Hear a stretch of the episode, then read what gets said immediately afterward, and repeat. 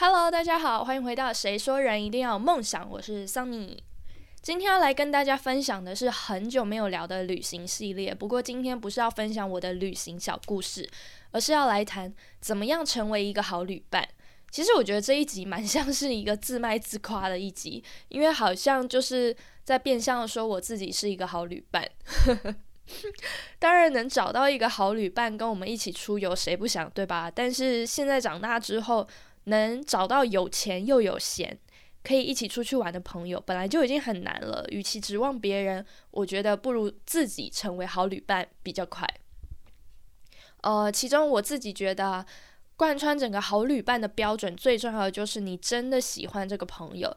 旅行对你来说只是难得的增加了你们的回忆，你们相处的时间就是朋友、旅伴摆在旅行前面。这个时候你不是为了旅游。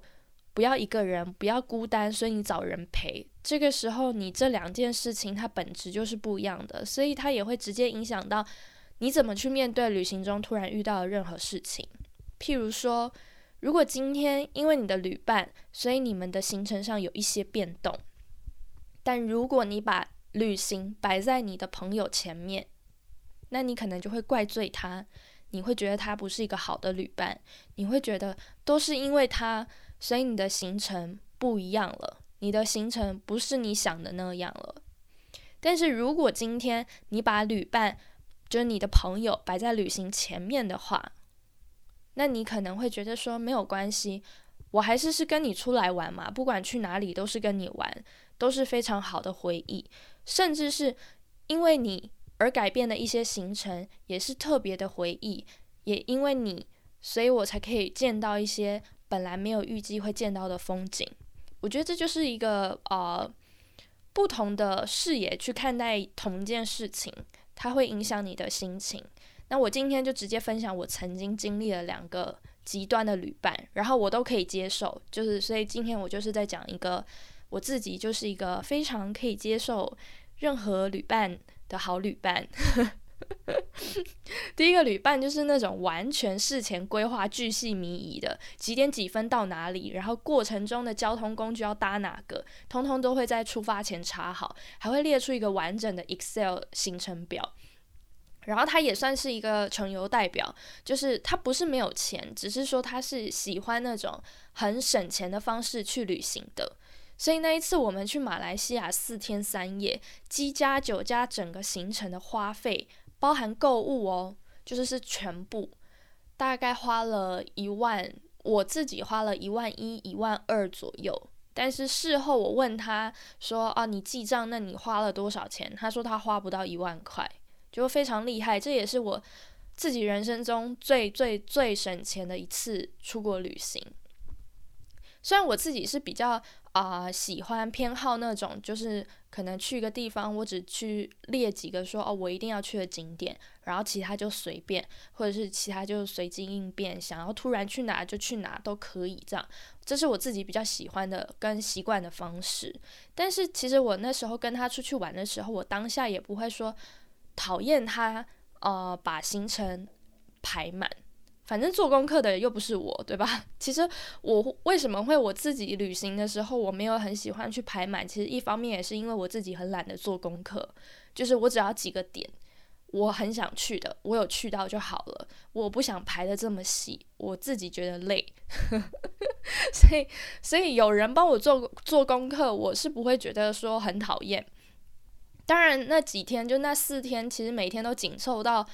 大概都走了两三万步，然后晚上回饭店都要抬脚。不过事后其实我也蛮开心，就是因为有这样子的旅伴，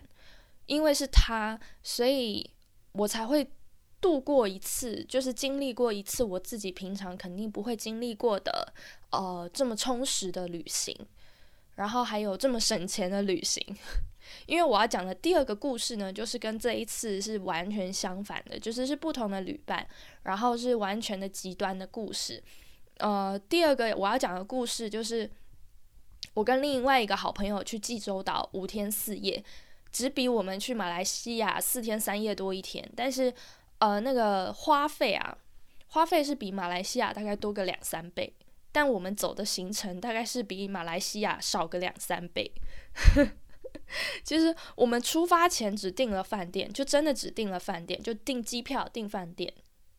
然后呃，其他我们要去的景点啊什么的，我们连想都没有想。不是说有没有买票这件事情，是想都没有想。所以我们是呃，当天要出发前，我们在机场碰面的时候，我们才开始划手机，然后上网找，然后讨论说好，那我们去这里，我们去哪里？那这个要买门票，那我们现在在手机上买，所以都是真的是当天在出发前，在机场上，我们才确定了几个点我们要去的点，其他我们完全没有安排。所以呢，呃，我们第一天到济州岛的时候，我们就直接去了民宿，就我们订了一个比较济州岛的南部，就是稍微比较不是那个济州岛市区的地方，然后。订了一个民宿在海边附近，所以那一天我们第一天去的时候，其实我们真的没有任何行程。我们到了民宿之后，我们除了去民宿附近散散步，然后到海边拍拍照，然后在海边的咖啡厅坐着吃下午茶，我们哪都没有去。然后之后的行程其实也蛮悠闲，就每天大概就排个两个点。结束之后，我们就会在。呃，饭店附近逛逛街啊，然后甚至我们还有回饭店去那个饭店楼上的游泳池。我基本上是没有在出国的时候去去人家饭店的游泳池池，因为我我不会游泳。然后再来就是感觉去那没干嘛。通常出国的时候都会是想要去逛街，想要去很多地方，所以基本上是没有去过饭店游泳池的。但是我们那一次。我们还跑去饭店的泳池，就知道我们有多悠闲吧。所以我就称它为它是一个算是慢活度假吧，就是很像度蜜月，就是真的是很悠闲，没有干嘛，然后没有时间的规定，不用跟时间赛跑。对我来说，那那一次也是一个非常棒的旅程，因为其实呃，我们真的很少人会出国了，就是都已经出国了，还不赶快在当地。多逛一点啊，多买一点啊，多去一点景点，就我们大部分都是这样子嘛，很少只是慢悠悠的享受当地的风景，还有享受当地的生活。我觉得这也是一个很棒的旅行。其实，呃，对我来说，好旅伴它不外乎就是一件事情，保持一颗宽容的心是最重要的。因为出去玩嘛，最重要的其实就是开心。在人生地不熟的地方，其实什么状况都可能会遇到。比如说地铁罢工，我曾经在伦敦遇过。然后，譬如说，呃，你想去的景点在休整中，我在南京的时候遇过。